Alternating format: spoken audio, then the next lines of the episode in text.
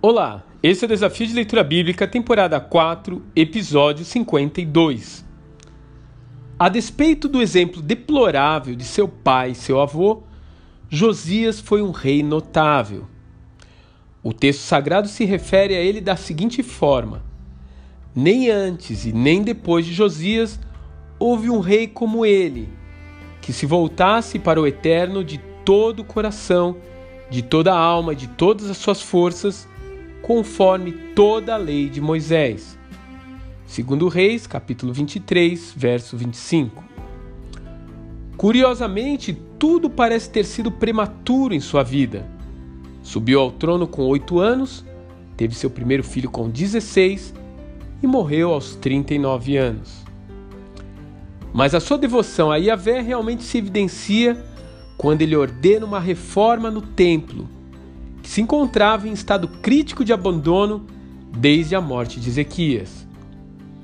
Aliás, o estado físico daquele santuário representava muito bem a realidade moral e espiritual do povo de Judá.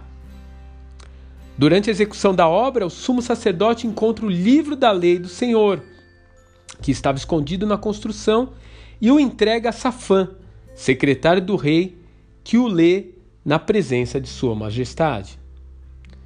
Josias, impactado pela leitura daquele livro, rasga suas vestes em um sinal de humilhação e temor ao perceber como o povo havia deixado os caminhos do Eterno.